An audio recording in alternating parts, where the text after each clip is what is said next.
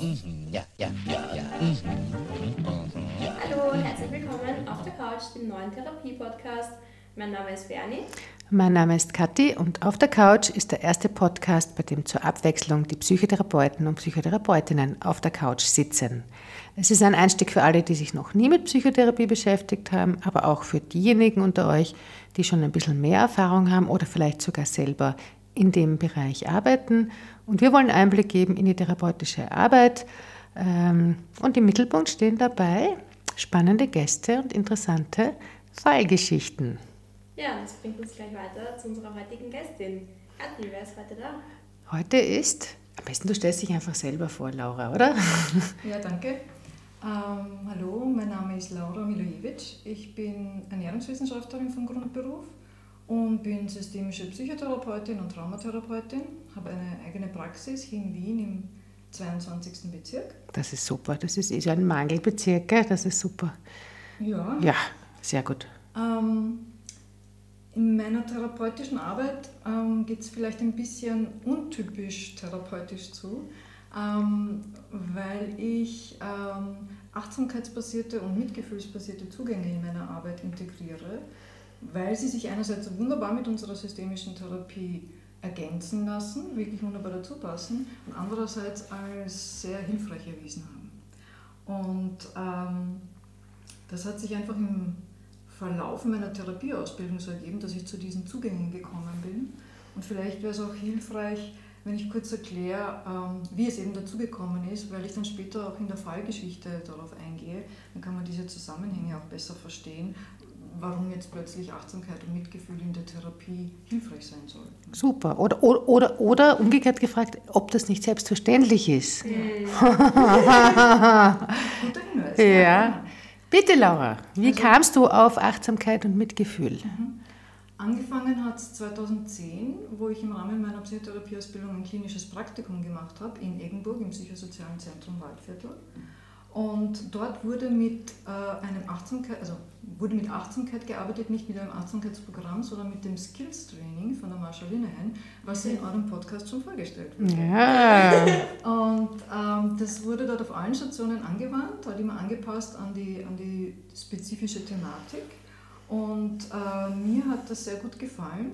Ähm, da bin ich das erste Mal eben mit diesem Thema in Berührung gekommen und habe anschließend auch die ähm, Ausbildung zur Skills-Trainerin gemacht, weil ich das Gefühl gehabt habe, ähm, irgendwas spricht mich da total an. Das ist etwas, was ich, also so ein Zugang, den ich vorher nie kennengelernt habe.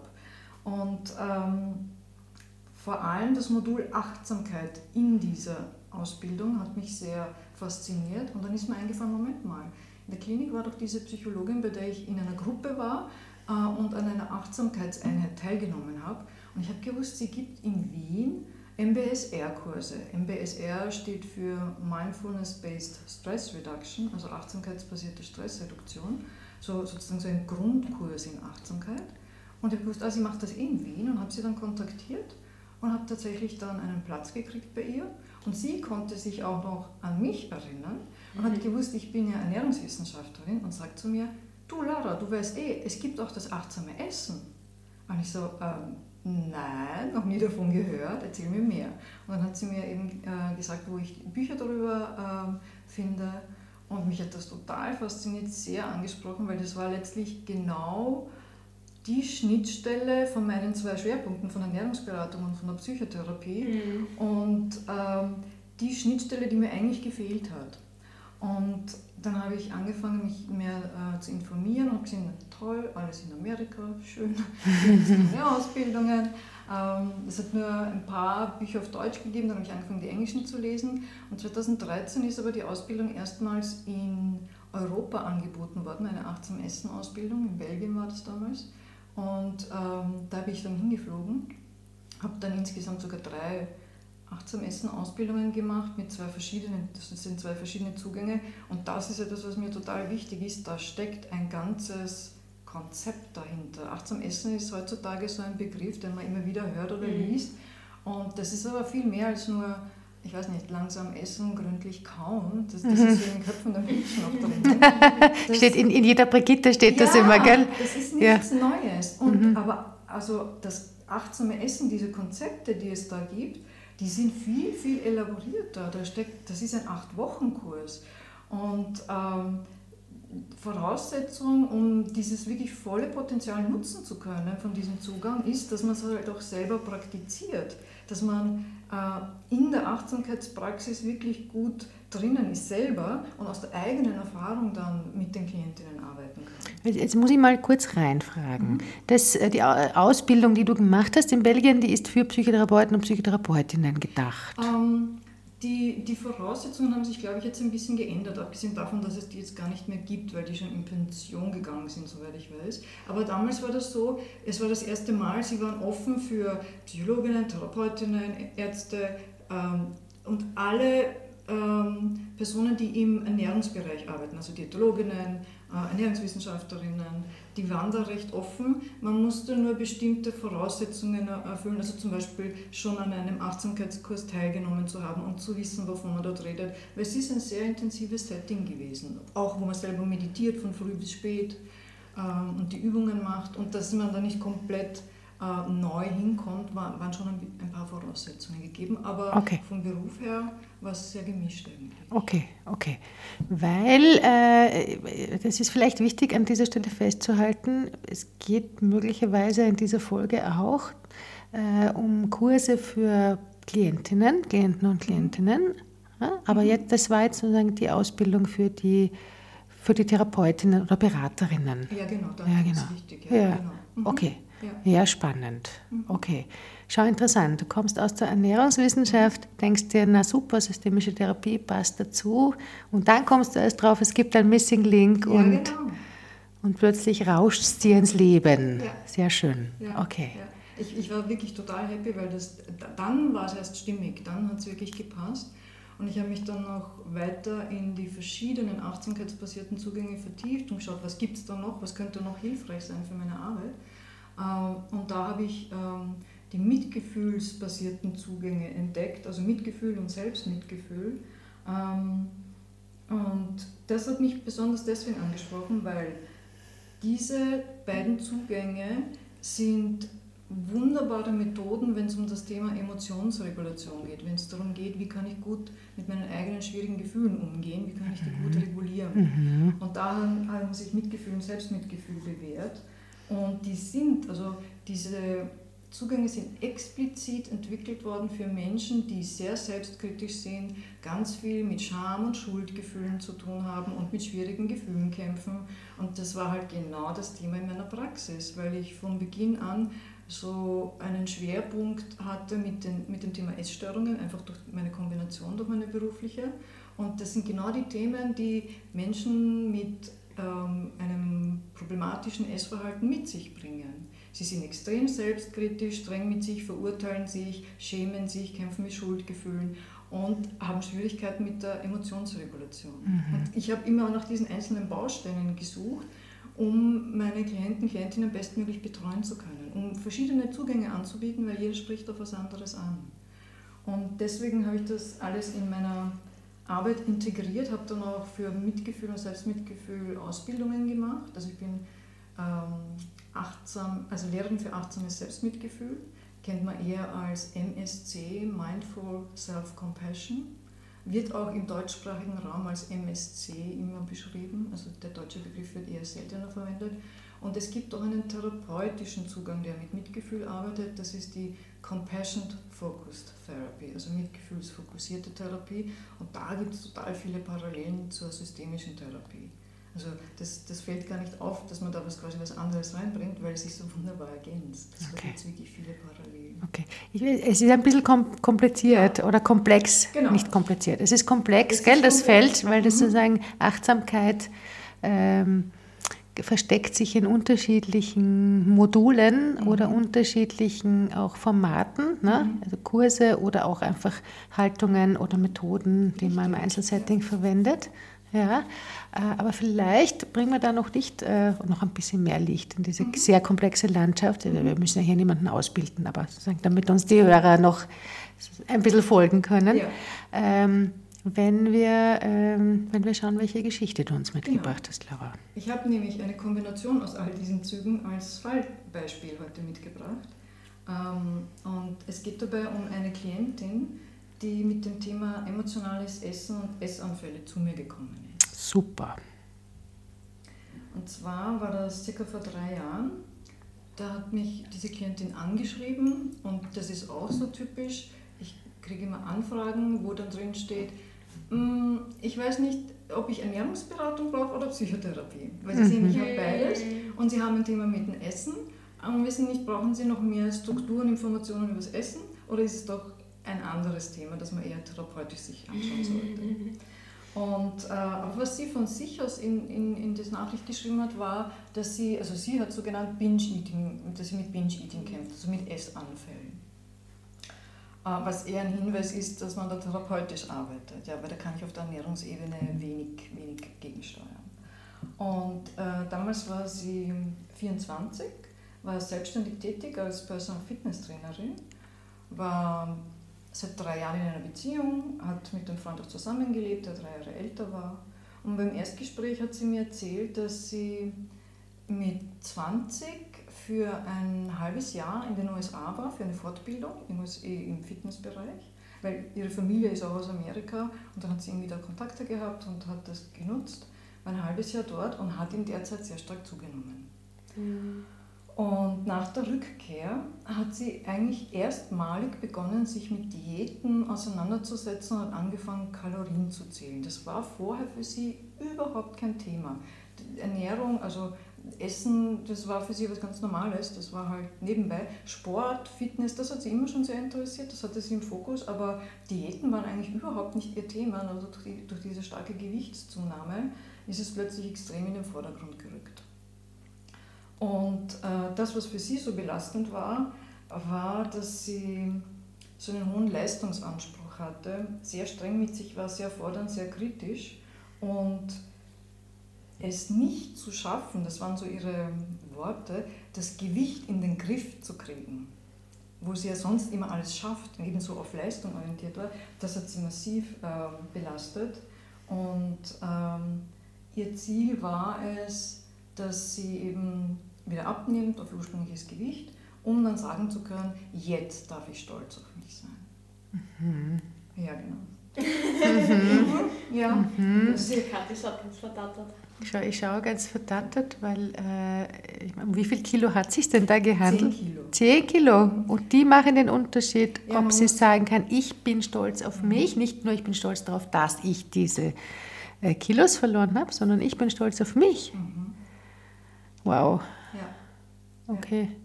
Ja. Ist ein sehr, sehr schönes, Entschuldige. Aber es ist ein, ich kenne das gut äh, von, von Personen mit, äh, mit problematischem Essverhalten, dass dann ähm, hier eine Verwechslung oder, oder, wie soll ich sagen, eine Verschmelzung stattfindet Eh, von Gewicht und Persönlichkeit. genau. Hm? Ja.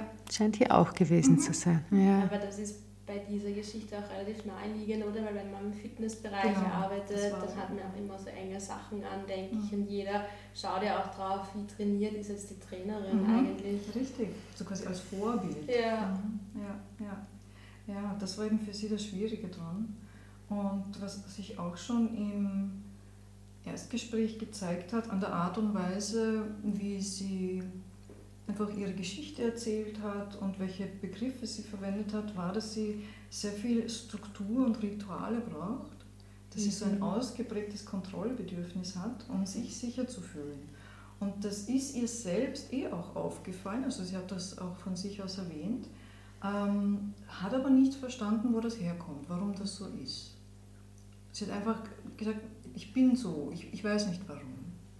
Und gleichzeitig hat sie aber gewusst, sie steht sich damit im Weg, ja, weil ihr das sehr viel Stress dann bereitet. Und ähm,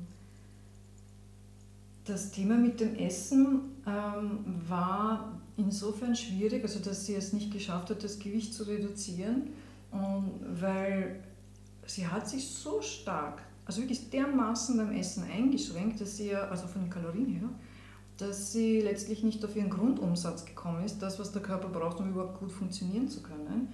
Und das rächt sich. Unsere Biologie ist immer stärker. ja, und dann hat sie natürlich Heißhungerattacken gekriegt. Ja, das passiert uns allen, wenn wir irgendwie aus Stress nicht zum Essen kommen und dann haben wir das Gefühl, ich sterbe gleich vor Hunger. Ja, es geht einfach nicht mehr. Und dass man dann über den Hunger isst, einfach weil man schon so drüber ist, äh, das ist auch nichts Ungewöhnliches. Aber sie hat diese Heißhungerattacken als völligen Kontrollverlust erlebt und hat das dann äh, als Gefühl des, also sie hatte das Gefühl des persönlichen Versagens. Ich habe es schon wieder nicht geschafft. Äh, ich habe schon wieder versagt und hat dann immer mehr und mehr Angst gekriegt, wenn es so weitergeht. Sie wird, also das Thema war nicht dazu zu gehören, weil wegen ihres Aussehens, weil sie so anders ist. Weil sie ihr Verhalten nicht in den Griff.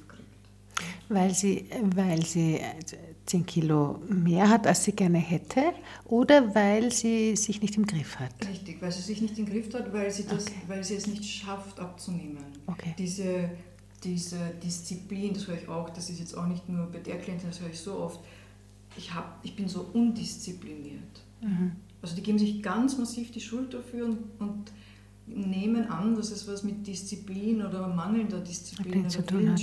Okay. Und Sie nehmen weiters an, dass die Umwelt äh, den Körper ausliest im Sinne von, ist eine disziplinierte Persönlichkeit oder eine undisziplinierte? Ja, ja. Mhm. weil das, das, was sie auch gesagt hat, war, naja, wenn, wenn jemand es nicht schafft abzunehmen, dann äh, eben, die hat keine Kontrolle und die mhm. ist faul und das geht ja nicht okay. für Sie als Personal Fitnesstrainerin. Ja, wie passt das zusammen? Mhm. Ja, was will sie dann den anderen Leuten vermitteln, wenn sie mhm. selber nicht in den Griff kriegt? Mhm. Ja, also ganz, ganz äh, massive Selbstvorwürfe waren da. Mhm. Und der Auftrag äh, oder der Wunsch letztlich war einerseits, also hauptsächlich eigentlich die Auslöser für ihre Essattacken zu verstehen. Sie hatte überhaupt keine Ahnung, warum es so weit kommt. Das war ja nicht zu, zugänglich und wollte einen anderen Umgang damit erlernen. Äh, wenn, wenn, wenn dieses Verlangen kommt, was kann sie dann machen? Und wollte lernen, wieder normal essen zu können, so wie früher. Einfach diese Leichtigkeit beim Essen wieder zu erleben. Mhm. Hat sie, konnte sie überhaupt noch genießen, glaubst du, Laura? War das überhaupt noch möglich? In also so in einer nein. Nein, gell? Nein, nein. Ja. weil sie ja Genuss ist ja ganz stark davon abhängig, dass wir mit unserer Aufmerksamkeit dabei sind. Sie war die ganze Zeit nur im Kopf bei ihren Gedanken, bei ihrer Kritik und beim Kalorienzählen. Also da kriege ich ja überhaupt nichts mit. Ich sage immer, man, sieht mich jetzt nicht, aber ich sage das immer so, dass ich die Hände vor, zwischen Nase und Kinn halte. In diesem Bereich zwischen Nase und Kinn, da passiert der Genuss. Wenn ich es schlucke, sind es nur noch Kalorien, ja, aber davon haben wir nichts. Mhm. Das heißt, ich muss mit meiner Aufmerksamkeit ganz bewusst in dem Bereich Augen, Nase, Mund bleiben da passiert das, was wir dann als Genuss wahrnehmen. Und sie war aber mit ihrer Aufmerksamkeit ganz woanders. Also sie hat da wirklich wenig davon gehabt. Mhm. Okay. So Essen war gar nichts Freudiges mehr, sondern Nein. eigentlich nur Nein. was Scheußliches. Ja, problematisch, belastend, will sie nicht, mhm. total überfordernd. Mhm. Okay, also das war wirklich jedes bei jeder Mahlzeit. Ja. Ah, okay. okay. Mhm. Ja. Okay, also Raum, wirklich raumgreifend. Ne? Ja. Das ist ja dann eine Essstörung im wahrsten Sinne des Wortes, weil es stört. Ja. ja. Wahnsinnig. Ne? Ja, weil es beeinträchtigt, beeinträchtigt dann die Betroffenen ja im Alltag, in ihrer Situation. Ja. Ja. In den Beziehungen, in der Arbeit, in der Freizeit, in der Familie, überall. Aber man denkt ja dauernd nur darüber nach, was man schon gegessen hat oder noch essen sollte oder nicht essen sollte. Ja. Okay. Und genau das ist ja das Spannende, nämlich zu schauen, ah, okay, wo wird denn da die Aufmerksamkeit gebündelt? Wo bin ich denn die ganze Zeit? Ja. Ich werde dann eh noch, noch ein bisschen was dazu sagen. Mhm. Ähm, bei allen Klientinnen, die, und das sind tatsächlich hauptsächlich Frauen die wegen emotionalen Essen oder Essanfällen zu mir kommen, ähm, hat es sich bewährt, dass ich möglichst früh am Beginn der Therapie ähm, so eine was ich halt Funktionsanalyse nenne, so eine Funktionsanalyse mache, wo wir schauen, welche Funktion erfüllt so ein Essanfall. Ja? Das, hm, ich glaube, was vielleicht ein bisschen falsch verstanden wird, ist, dass, ist, dass man den Essanfall als das Problem sieht.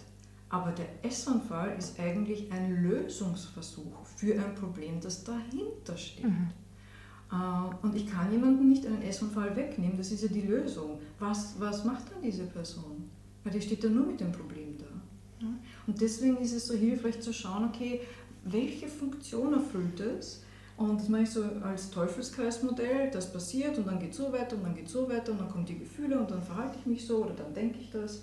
Und mache das auch am Flipchart, damit man mitschauen kann einfach.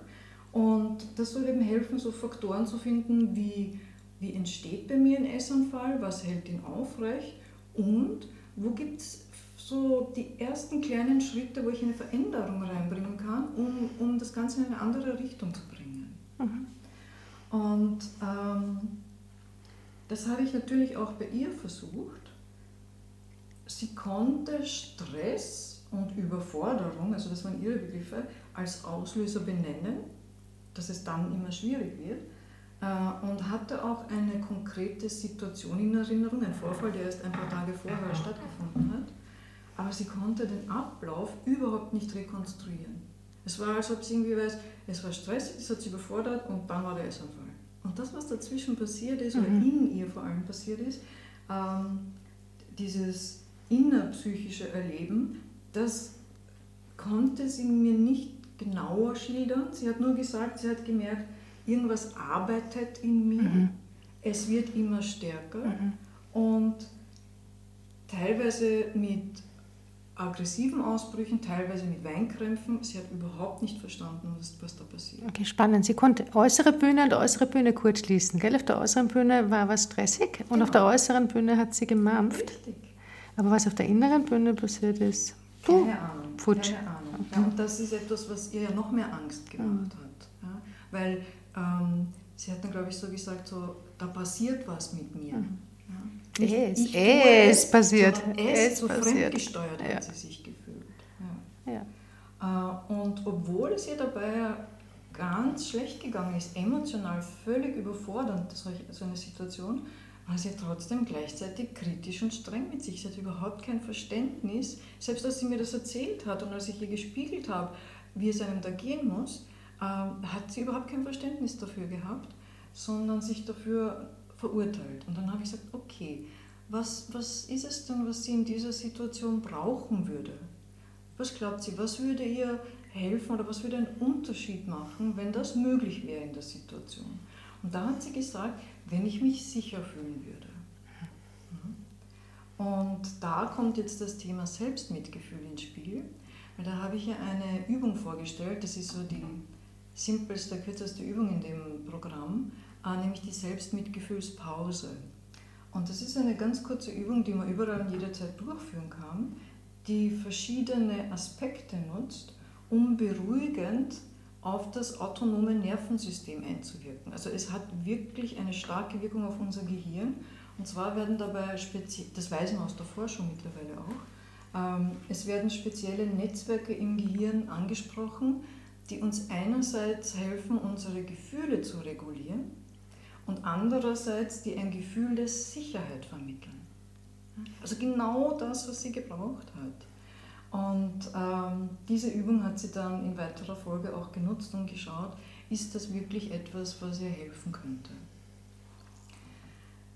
Ähm, und ihr ermöglicht vor allem, sich so weit sicher zu fühlen, dass sie dann ja nach innen spüren kann, um zu schauen, was, was tut sich da eigentlich bei mir.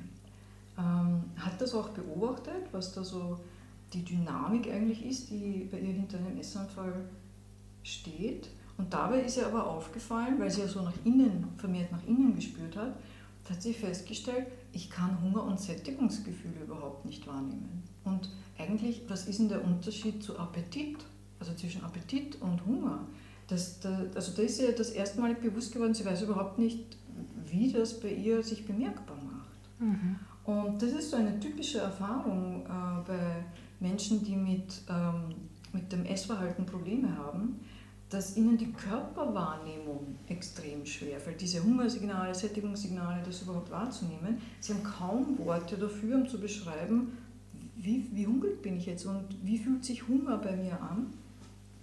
Ähm, also diese innere Erfahrung auf Körperebene zu beschreiben, ist dort in den meisten Fällen überhaupt nicht möglich. Und genau das ist auch das Problem, wenn es ums Thema emotionales Essen oder halt in weiterer Folge Essstörungen geht, die gehen ja oft einher mit Schwierigkeiten im Umgang mit Gefühl. Nicht nur bei Essstörungen. Also Gefühle sind ja oft ein, ein, ein äh, schwieriges Thema, äh, nämlich der Umgang damit, dass man sich selbst gut regulieren kann. Und deswegen werden die Gefühle, wenn es dann irgendwie überwältigend wird, verdrängt.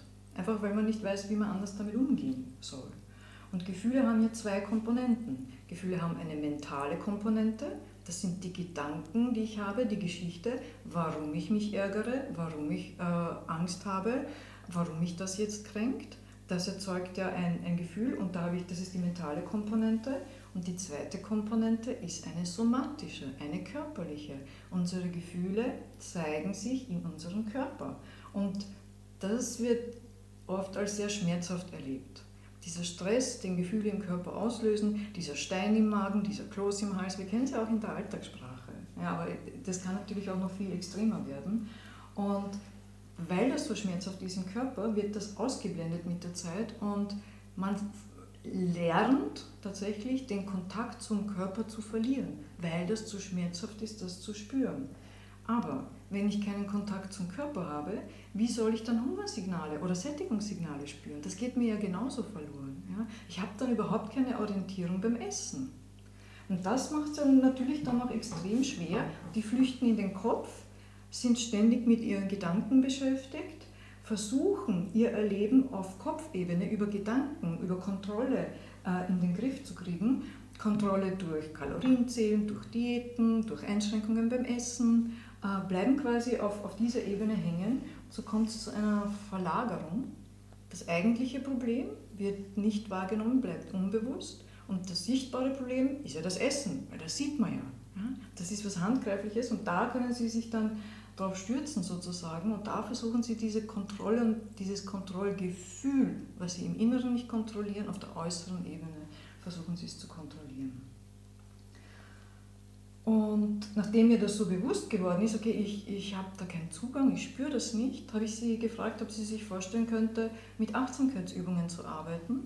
Und ähm, es gibt ganz spezifische Übungen, wo wir Hungergefühle beobachten, Hungergefühle wahrnehmen lernen und nicht nur wahrnehmen, sondern auf einer Skala auch einschätzen. Okay, das fühlt sich jetzt an, also auf einer Skala von 1, sehr niedriger Hunger und 10, ich sterbe vor Hunger, äh, bin ich dann vielleicht, wenn jemand sagt, auf einer 3.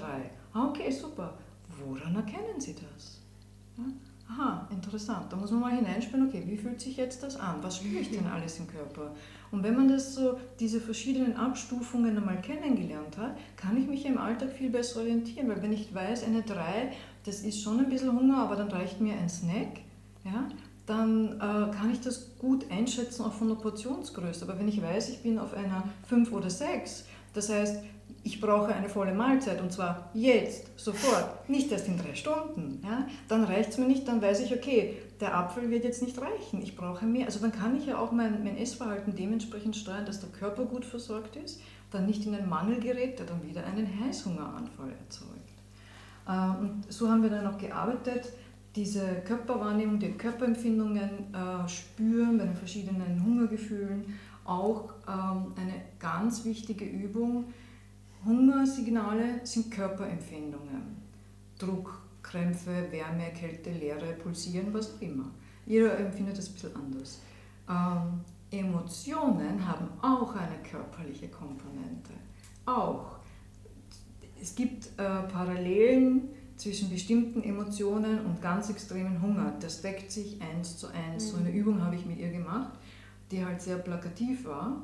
Und dann war das so ein, aha, okay, das macht es jetzt natürlich verständlich, dass sie, wenn sie das Gefühl nicht erkennt, dass sie das automatisch als Hunger interpretiert, weil es da diese Überlappungen gibt auf der Körperebene.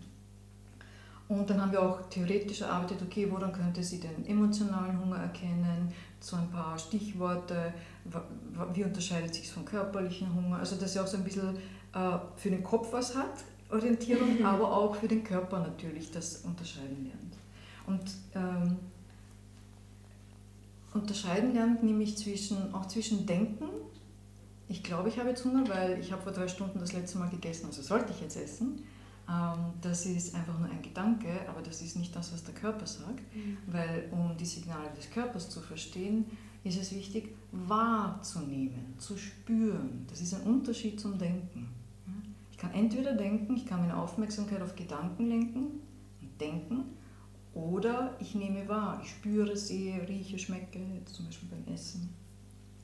Und das haben wir dann auch mit Sättigungsgefühlen gemacht. Auch da gibt es eine Übung. Da arbeite ich aber nicht mit Essen, weil wir, ähm, wir arbeiten mit Wasser, weil ähm, da geht es wirklich darum zu spüren, wann sich so ein angenehmer, im Englischen gibt es den Begriff Fullness, die unterscheiden Fullness und Satiety, also ein Füllungszustand des Magens und Sättigung ist etwas, was dann etwas später einsetzt. Und, ähm, aber vom Füllungszustand des Magens hängt sehr viel ab. Äh, und wenn der angenehm voll ist, wann ist dieses Signal da angenehm satt zu sein? Äh, und das machen wir bei der Übung und dann lade ich Sie aber ein, darüber hinaus weiter zu trinken, sodass Sie diesen Übergang auch feststellen, woran kann sie erkennen, dass es langsam unangenehm wird. Also wirklich so ganz kleinschrittige Übungen, um die Körperwahrnehmung zu schulen, damit sie merkt, oh, okay, das ist jetzt wieder diese Phase, ab jetzt wird es dann nur noch schlechter. Dann ist es nicht mehr angenehm. Und auch zu schauen, okay, was macht das mit ihr, wenn sie jetzt den angenehmen Punkt erreicht hat und jetzt aufhören soll zum Essen? Was macht das innen? Kommen Gedanken, kommen Gefühle auf, ich soll jetzt aufhören zum Essen? Oder wie geht es ihr emotional, wenn sie sich überessen hat, wenn sie über diesen angenehmen Punkt drüber gegangen ist? Auch da wieder zu schauen, damit sie versteht, das ist das, was sie im Körper spürt, aber auf der emotionalen Ebene passiert dann das und das. Ähm, und dann gibt es noch so eine Basisübung zum achtsamen Essen, die auch noch differenzierter ist, wo die Aufmerksamkeit auf ganz verschiedene Aspekte beim Essen gelenkt wird, im Körper verankern, ähm, spüren, schmecken, riechen, all diese sinnlichen Erfahrungen, statt eben nur die ganze Zeit in den Gedanken zu sein bei den Kalorien, bei den Mengen, bei den Verboten, bei den Geboten, bei den neuesten Diäten, bei den Empfehlungen und so weiter. Ja, die sind ja da komplett verloren. Das ist ja wirklich überwältigend, weil es ja komplett widersprüchliche Botschaften teilweise sind, die man hört und liest. Und dann hat sie gemerkt, ähm, ja, dieses langsame, bewusste Essen ist irgendwie schwierig, weil sie hat dann irgendwie Angst gekriegt, etwas zu verpassen. Weil sie mit ihren Freundinnen fort war und ähm, hat dann gedacht, okay, wenn ich jetzt da so bewusst esse und die anderen achten da überhaupt nicht drauf, dann fällt das auf und dann verhalte ich mich anders und dann werden sie mich deswegen ablehnen, wenn sie da nicht so mithält und sich nicht so verhalten kann. Ist das irgendwie, irgendwie ist mir diese Beschreibung so aufgefallen und dann habe ich sie gefragt, ob sie das vielleicht von irgendwo kennt. Mhm. Und dann hat sie so nachgedacht und hat gemeint, ja, eigentlich kommt ihr das schon bekannt vor. Ähm, das war noch in der Pubertät. Da war das Thema eben mit Freundinnen, mit der Peer Group. Ähm, wenn man da an einer anderen Meinung war, äh, war das in ihrer Gruppe manchmal extrem problematisch, weil es eine gegeben hat, die dann ähm, sehr schroff werden konnte und äh, die Leute dann, also die Leute, die, die, die betroffene Person dann wirklich abgelehnt hat, ausgegrenzt hat, wirklich gemein zu ihr war. Und das hat sie damals so geschockt und sie wollte das unbedingt ähm, verhindern, dass ihr das passiert und hat eine, gleichzeitig eine starke Verunsicherung äh, in ihr geweckt. Bin ich eh okay? Habe ich das jetzt eh richtig gemacht? Oder kommt dann irgendeine komische Bemerkung? Beobachten die mich jetzt, weil ich irgendwie anders bin?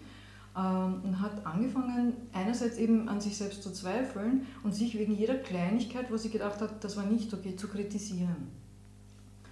Und da haben wir uns das dann mit einer äh, mit Teilearbeit, also mit inneren Anteilen haben wir uns dann angeschaut, was löst denn die Kritik aus, was passiert im Inneren, weil es gibt ja die, die Seite von mir, die mich kritisiert und die Seite in mir, die kritisiert wird. Ja, das ist ja mhm. wieder ein anderer Aspekt. Ähm, und was braucht dieser Anteil, wie geht es denn dem? Und vor allem habe ich ja dann aufgezeigt, weil sie hatte gesagt, nein, es geht ihr dann total schlecht. Und dann habe ich ja auch wieder so am Flipchart ähm, aufgezeigt, was so die drei Elemente einer Stressreaktion sind, wie wir uns da verhalten, also den Zusammenhang zwischen Selbstkritik und Stress ähm, und was das in ihr auslöst, nämlich Überforderung. Und dann ist ihr eingefallen, ah ja genau, und Überforderung führt bei mir dann zum Essanfall. Also wenn sie sich kritisiert, macht das ganz viel Stress, das führt zu Überforderung und dann geht es ihr schlecht und wenn es ihr schlecht geht, hat sie einen Essanfall, damit sie wieder Distanz kriegt, damit sie wieder gut geht. Ja, obwohl sie nachher nicht gut geht, dann kommt das schlechte Gewissen dazu. Mhm. Und da habe ich dann noch einmal ausführlicher das Konzept des Selbstmitgefühls ähm, eingebracht, weil, weil ich es eh schon vorgestellt hatte mit der einen kurzen Übung am Anfang, die, die hat sie schon gekannt. Und ähm, habe das noch ein bisschen genauer erklärt. Und dieses Thema mit Angst haben, ausgeschlossen zu werden, was eben in dieser Stunde ihr bewusst geworden ist, das hat sie noch länger beschäftigt. Und ähm, dann gab es nämlich einen tatsächlichen Vorfall mit einer Freundin, wo sie zurückgewiesen wurde. Und da sind ganz massive Gefühle in ihr hochgekommen, die sie, die sie erstmalig auch benennen konnte. Da hat sie gesagt, sie war extrem traurig, furchtbar gekränkt und nachher ganz wütend. Und das hat sie aber kaum ausgehalten, weil so viel auf einmal da war, weil sie es jetzt auf einmal so stark gespürt hat. Und ist dann wieder in die Selbstkritik gekippt, weil sie gesagt sie muss sich mehr anstrengen, damit sie alles richtig macht. Äh, und hat gesagt, na, ich glaube, das mit dem Selbstmitgefühl, das bringt mich nicht weiter. Das nicht und das ist oft so, dass so Zweifel daran bestehen, weil man oft falsche Vorstellungen davon hat, was, Selbstmitgefühl, was damit gemeint ist, weil es wirklich schwer zu erfassen ist. Und dann habe ich mit ihr, weil es um das Thema Kritik gegangen ist, weil sie war ja der Meinung, nein, nein, ich brauche Selbstkritik, weil dann reiße ich mich zusammen und dann mache ich alles richtig. Mhm. Und dann habe ich so eine Imaginationsübung gemacht mit der inneren Kritikerin weil sie gefragt hat, was glaubt sie, wovor beschützt sie die Kritikerin? Wofür eben auch da wird schon, was ist die Funktion? wofür bringt, äh, was bringt mir das, wenn ich kritisch zu mir bin? Haben das aufgeschrieben, was sie glaubt, äh, dass dadurch verhindert wird. Und dann haben wir mit so einer Imaginationsübung mit der inneren Kritikerin herausgearbeitet, was sind die Botschaften der Kritikerin, welche Gefühle hat die Kritikerin für mich, wie verhält sie sich mir gegenüber und dann Blick hinein, in, in, in mich hinein wie kommt das bei mir an? Wie fühle ich mich jetzt? In welchem Zustand bin ich? Also die emotionale Wirkung der Kritik einmal reflektieren und dann zu schauen, und ist das jetzt hilfreich, um all das zu verhindern, was sie geglaubt hat, wovor sie die Kritikerin bewahrt? Nein, natürlich nicht. Das war das komplette Gegenteil. Sie hat sich ganz massiv schlecht gefühlt und ähm, das ist kein guter Zustand, um das Verhalten zu verändern. Ja, wenn ich mich schlecht fühle, klein fühle, minderwertig fühle, schäme, das, mhm. das ist ja ein, ein, ganz massiv belastender Zustand. Und sie will sich ja verändern. Und eine Veränderung braucht viel Energie und Klarheit und Stabilität. Und aus diesem Zustand heraus, der durch die Kritikerin ausgelöst wurde, wäre das nie möglich gewesen. Und dann hat sie begriffen, okay, vielleicht gebe ich dem Selbstmitgefühl noch eine Chance, ähm, weil sich das ganz anders angefühlt hat. Mhm. Da war sie eben beruhigter, hat sich sicher gefühlt. Ähm, also das, was da auch mit Selbstmitgefühl gemeint ist, ohne jetzt zu, zu sehr darauf einzugehen, aber wir, äh, wir, ähm, wir äh, verhalten uns uns selbst gegenüber so, wie wir mit einer guten Freundin, einem guten Freund umgehen würden, wenn sie oder er leidet, wenn die gerade eine schwierige Phase durchmachen. So wie wir mit ihnen dann umgehen, so gehen wir auch mit uns um. Ja, also Selbstmitgefühl und Mitgefühl unterscheidet sich nicht von den Verhaltensweisen. Es ist nur für uns ungewohnt, dass so nach dem Motto, aha, äh, äh, ich kann mit mir Selbstmitfühlern umgehen, das ist okay. Ja? Wir schließen uns nicht in, dieses Kreis, in diesen Kreis des Mitgefühls ein, sondern glauben, das ist nur für die anderen. Ja, aber mit uns müssen wir kritisch umgehen. Und dann hat sie eben äh, immer mehr versucht, in sich hineinzuspüren ähm, das hat ganz viel Ängste auch ausgelöst, dass sie die Kontrolle über diese Gefühle verliert, weil sie gedacht hat, das wird zu stark. Ähm, hat sie die Gefühle wieder unterdrückt. Und da kam auch wieder so eine Erinnerung an auch Kindheitserfahrungen wieder, wo sie von heftigen, so Kindheit, das war auch in der Pubertät ja dann jugendlich, wo sie von heftigen Gefühlen überwältigt wurde und sie hat wenig Strategien vermittelt gekriegt, wie sie mit heftigen Gefühlen umgehen kann. Und damals hat sie sich dann erinnert, sie beschlossen, das werde ich nie wieder erleben. Mhm. Also nie wieder soll es mir so gehen. Und hat dann sich allmählich von ihren eigenen Gefühlen verschlossen sozusagen. Und deswegen haben wir dann ein bisschen das Thema Gefühlsregulation beleuchtet, geschaut, okay, wie entstehen denn Gefühle? Was haben denn Gefühle für, für eine Funktion? Ähm, weil ich kann ja nicht jetzt auf Knopfdruck plötzlich wütend sein. Da muss ja vorher was passieren die haben ja eine Botschaft zu vermitteln und die helfen uns ja bei der Orientierung, damit wir wissen, was wir tun sollen. Wenn, ich ein, wenn das Gehirn eine Gefahr registriert und die Bewertung ist, es ist gefährlich und ich bin die Schwächere, dann wird das Gefühl Angst in mir hochkommen, weil der Handlungsimpuls der Angst ist, zu flüchten, was vernünftig ist in einer Gefahrensituation, wo ich die Schwächere bin. Also Gefühle haben ja wichtige Funktionen und wollen uns Botschaften vermitteln. Und wenn wir sie unterdrücken, dann können sie ihre Botschaft nicht anbringen und werden immer lauter und immer stärker, weil sie glauben, wir hören sie nicht. Und so haben wir das ein bisschen dann durchleuchtet, was es mit den Gefühlen auf sich hat. Und sie hat gesagt, okay, sie wird versuchen, das ein bisschen genauer zu beobachten. Und weil sie dann schon auf unterschiedlichen Ebenen mehr Zugang zu sich hatte, konnten wir dann letztlich tatsächlich so eine Funktionsanalyse machen, also anschauen, okay, wie ist das jetzt mit dem Essanfall, was passiert da innerlich bei ihr. Das ist dann wesentlich besser schon gegangen, das war dann aber auch schon nach ein paar Monaten. Und da haben wir die verschiedenen Aspekte als Anteile, als innere Anteile oder Gefühle herausgearbeitet, um für sie sichtbar zu machen, auch wieder am Flipchart, ähm, diese Dynamik, die, sie, die sich in ihr drinnen abgespielt damit sie das besser verstehen kann.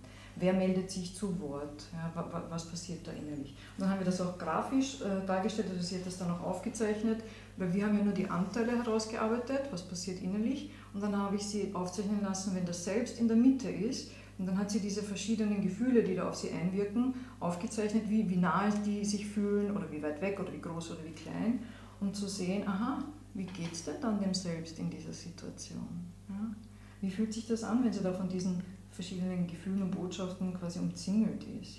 Und auch da gab es dann wieder Erinnerungen aus der Vergangenheit, die hochgekommen sind, die wir dann auch therapeutisch bearbeitet haben. Also das sind ganz, ganz viele Botschaften, Erwartungen, teilweise auch von den Eltern hochgekommen, ähm, wo es für sie dann wichtig war, sehr früh zu lernen, sich an, das, an die Außenwelt äh, zu, an der Außenwelt zu orientieren. Was wollen die anderen, was erwarten die anderen, damit sie ja nichts falsch macht, äh, damit sie letztlich aus dem Wunsch heraus geliebt, gemocht, akzeptiert zu werden, dass sie dazugehört.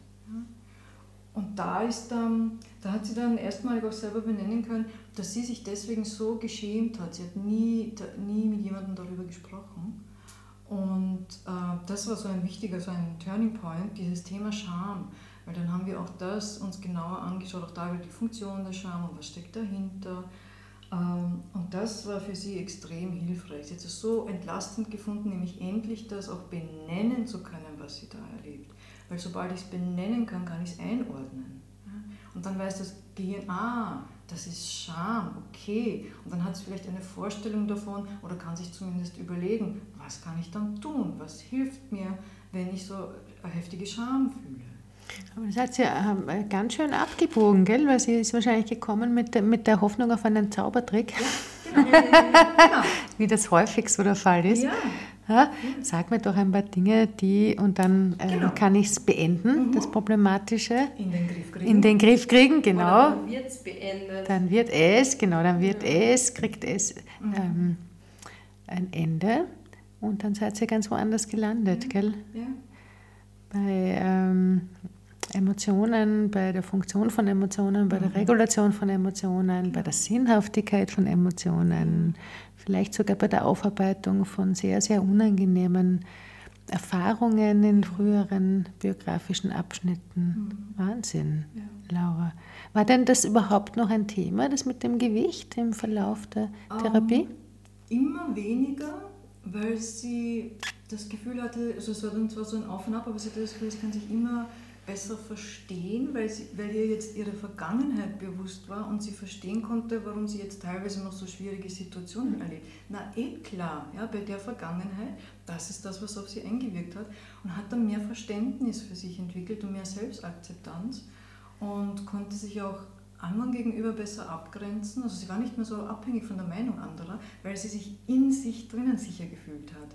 Und äh, zum Schluss, also das war dann so sieben Monate war sie bei mir, ähm, zum Schluss war das kein Thema mehr. Also kein Thema in dem Sinne, dass der Fokus nicht mehr das Abnehmen war, gar nicht. Sie hat gesagt, sie, sie ist noch dabei, mit diesen achtsam Essen-Übungen besser zu lernen, diese Körpersignale wahrzunehmen. Aber eben, es hat sich die Beziehung zum Thema Essen hat sich komplett geändert.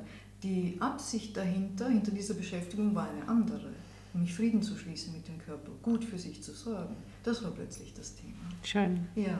Oh, schön. Ja. Mhm. Vielen Dank. Ja. Vielleicht eins noch zum Schluss, weil ähm, wir hatten dann in der letzten Stunde, was ich auch typischerweise so mache, so eine Timeline, wo wir den Therapieprozess äh, quasi aufstellen und schauen, was, was waren die Schwierigkeiten, welche Ressourcen, was hat sie für Fähigkeiten für sich entdeckt. Und dann ist sie so entlang spaziert. Ähm, man hat dann jeweils diese Fähigkeiten auf den einzelnen Stationen quasi aufgenommen, wieder mit Körperempfindungen. Und als sie dann beim heutigen Tag quasi, beim Abschluss der Therapie angekommen ist, hat sie mich angelächelt und hat, weil sie halt zweisprachig ist, hat dann gesagt, um, coming home feeling, uh, feeling safe. Hm. Hm.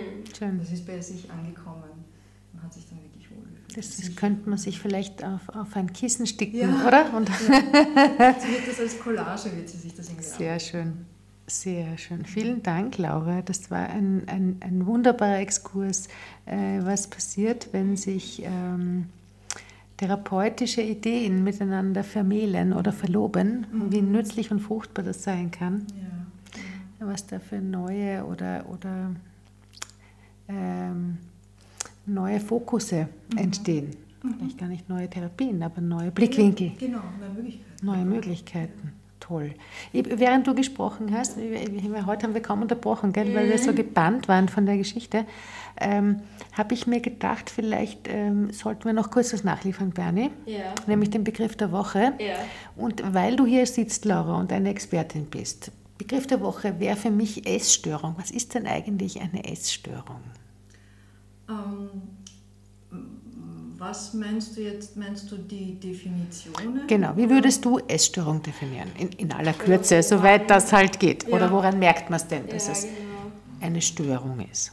Ähm, ich habe so auch so meine Probleme mit diesem Begriff, weil ich den Begriff Essstörung nicht mag. Ja, ähm, weil ich immer den, das Gesamtbild sehe, den gesamten Menschen, der dahinter steckt. Und eben, so wie in diesem Fall jetzt, wenn man sich die Geschichte anschaut, ist es selbstverständlich. Das ist dann für mich eine logische Schlussfolgerung, Ja. keine Störung. okay. Aber ähm, die Kriterien, es gibt ja also drei klassische Essstörungen, die halt im ICD-10 angeführt werden, also in diesem Verzeichnis, die, die Magersucht, die äh, Bulimie, also Essbrechsucht und dann die Binge-Eating-Störung, wofür es noch keine richtige deutsche Übersetzung gibt. Ähm, aber es ist halt ein Essverhalten, das sich ganz massiv einerseits tatsächlich körperlich bemerkbar macht, dass es da wirklich, also vor allem bei der Magersucht, das kann wirklich tödliche Folgen haben, also es ist wirklich extrem gefährlich auch. Äh, Es wirkt sich auf den Körper massiv negativ aus und aber sehr stark auf die Psyche. Und wenn, mein, wenn ich im Alltag durch mein Essverhalten so stark beeinträchtigt bin, dass ich mich nur noch mit dem Thema Essen beschäftige und meinen Alltag, vor allem auch meine Beziehungen dadurch, äh, darunter leiden, ich das nicht mehr äh, äh, schaffe, dort eine gute Balance herzustellen zwischen wie viel investiere ich in das Thema Essen und bin ich überhaupt noch für andere Themen offen, dann wird es irgendwann einmal wirklich problematisch. Und das ist sehr subjektiv, wie es die jeweiligen Personen dann auch erleben. Aber das ist vielleicht eine gute Markierung, oder? Für unsere Hörerinnen und Hörer. In der Sekunde, wo dieses Thema so überproportional groß wird und andere wichtige Themen meines Lebens zu verdrängen beginnt, könnte ich mir überlegen, mir vielleicht Unterstützung zu holen. Ja. Selbst wenn man es nicht in diese klassischen Kategorien einordnen Genau. kann. Ja. Genau, Weil- wenn es stört, ne? Ja, genau. wenn Ja. das Essen Ja, stört. deswegen spreche ich Ja. lieber von gestörtem Essverhalten Verhalten, ja. und nicht von einer Essstörung, weil man dann in diesen Kategorien denkt Ja. und sich dann nicht wiederfindet und denkt, ah, okay, dann ist das das nicht. Mhm. Okay. Und eigentlich ist das ja eher ein bisschen eine Störung in den Gefühlen Ja. gewesen, oder? Als im Essen. Also das war ja eher nur das, wo sich gezeigt hat. Ja, und das weiß man auch, also vom, vom Essstörungsbereich, ich muss jetzt den Begriff verwenden, dass es da, dass da eine sehr starke, man nennt das äh, Gefühlsblindheit vorliegt. Mhm. Ja? Und je stärker die ist, die Alexithymie, umso äh, schlimmer ist dann das Essverhalten. Alexithymie ist die Gefühlsblindheit. Ja. Mhm. Ja, ich, weil ich bin ja auch Soziologin, du bist Ernährungsberaterin, ich bin auch Soziologin. Ich würde schon gern noch den ganz großen Blick dazu einbringen, dass das auch, also es braucht offensichtlich biografische Kontexte, damit Ja. sich ein problematisches Essverhalten entwickelt, aber auch gesellschaftliche Kontexte. absolut. absolut. Und das ist mir auch nochmal wichtig zu sagen. dass Es braucht sozusagen bestimmte gesellschaftliche Bedingungen oder Rahmenbedingungen, damit eine Essstörung überhaupt Sinn macht. Ja, ja. Ja, vor 200 Jahren, hat äh, wahrscheinlich niemand an einer Essstörung gelitten, weil es hat ja keinen Sinn gemacht. In Mangelgesellschaften Ja. äh, macht es keinen Sinn. Mhm. Ja, also, Genau. Ja, also, und das finde ich auch nochmal immer dann einen hilfreichen Blick, um es auch wieder wegzukriegen vom Individuum. Ja. um zu sagen, du bist nicht schuld oder es liegt nicht an dir oder weil du so hm, hm, Ja. hm bist oder so, sondern in, es gibt bestimmte Bedingungen außer dir und in deinem Umfeld und vielleicht in dir, die es eher wahrscheinlich machen, dass sowas auftritt, aber nicht, weil du irgendwas falsch machst oder weil mit dir irgendwas nicht richtig ist. Ja, Da genau. kommt ganz, ganz viel zusammen. Ja, ich würde ich auch so sehen. Ja. Ja. sozusagen, er hat ähm, klassisch systemisch. Ne? Viele Systeme müssen ja, da ja, zusammenspielen, damit sowas Genau so überhaupt einen Platz kriegt. Okay. Sehr schön, Laura. Ähm, Bernie, hast du noch eine Frage? Ja, weil ich nämlich auch einmal ähm, von mir selbst behauptet habe, dass ich eine Abhängigkeit von Käse habe. Mhm. Und ich habe dann angefangen, vegan zu essen. Und dann war das halt einfach komplett weg. Und deswegen hat es mich jetzt irgendwie auch interessiert, was du so als Ernährungswissenschaftlerin ähm, dazu sagst oder ob es zum Beispiel Lebensmittel gibt, die einfach irgendwie so ein Suchtpotenzial zum Beispiel haben. Oder ob das einfach echt Es, also, wenn man nicht zusammenhängt. Nein, sie haben kein Suchtpotenzial. Es hängen, also da stehen oft Gewohnheiten dahinter. Hm. Und was schon ist, ähm, bestimmte Nährstoffe lösen im Körper die Ausschüttung von verschiedenen Hormonen aus. Und diese Hormone können dann sehr stark einerseits auf unsere Stimmung einwirken und andererseits auf unser Stresserleben. Und Essen zum Beispiel hat ja tatsächlich eine beruhigende Wirkung. Mhm. Und deswegen glauben dann viele, dass sie dann süchtig sind und sie brauchen das, weil sie können sich sonst nicht beruhigen. Mhm. Das, zum Beispiel Zucker, ja, das ist so ein Klassiker. Aber wir machen im, bei mir im achtsamen Essen machen wir auch eine Übung mit äh, verschiedenen, ich sage mal Lebensmitteln. und ähm, dann verwenden wir Minimengen.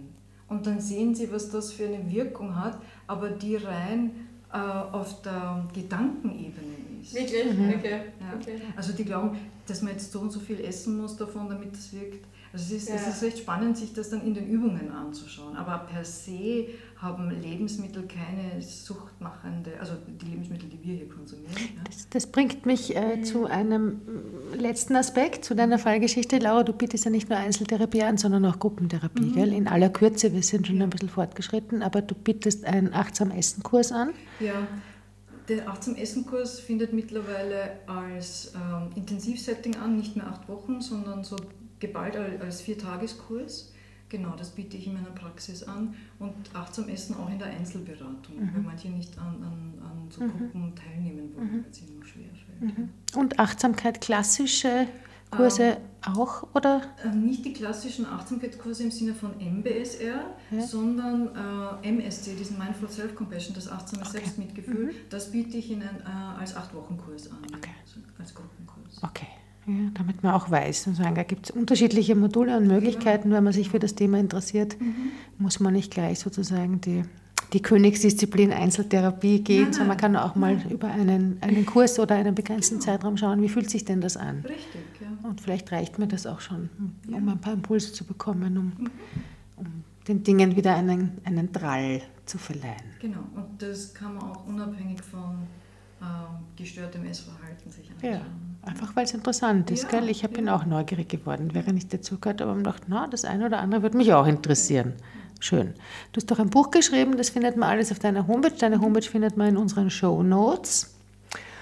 Und wenn es dazu, also wenn es dazu nichts mehr zu sagen gibt, ist natürlich ein Witz. Ne? Es gibt da noch urviel dazu zu sagen, Ja, äh, weil das so ein Riesenthema ist. Aber wenn es für, für hier und heute mal, wir jetzt mal so tun, als ob es nichts mehr dazu zu sagen gäbe, dann würde ich sagen, kommen wir zu den Überraschungsfragen. Ja, sehr gerne. Magst du starten? Ja, super gerne.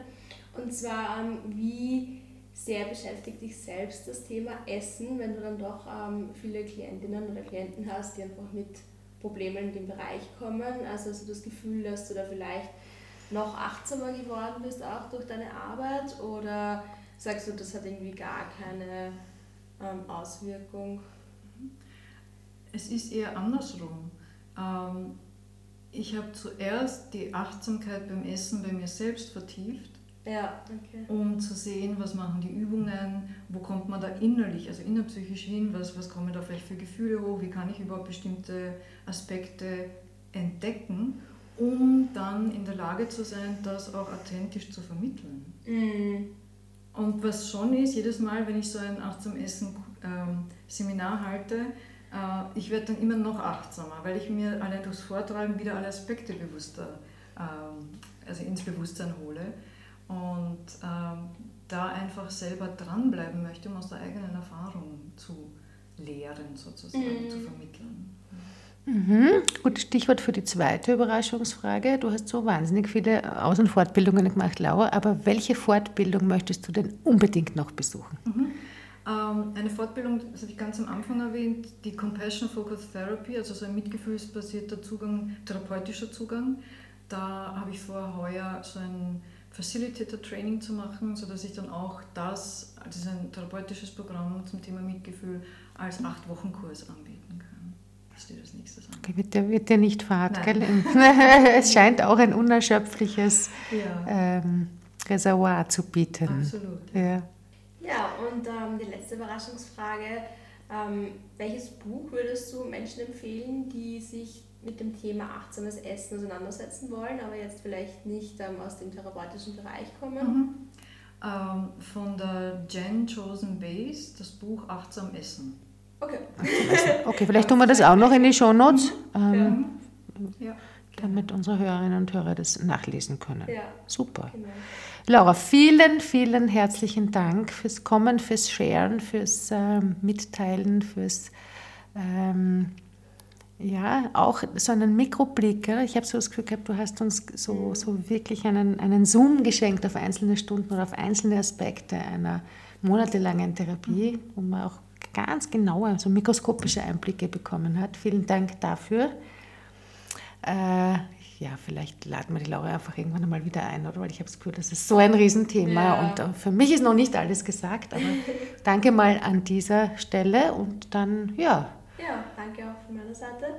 Dann würde ich sagen, kommen wir zu unserem machen Abschluss. wir hier einen Punkt. Ja, Genau. genau. Ah, ja, das hast du noch gar nicht gesagt. Das habe ich noch gar nicht gesagt. Okay.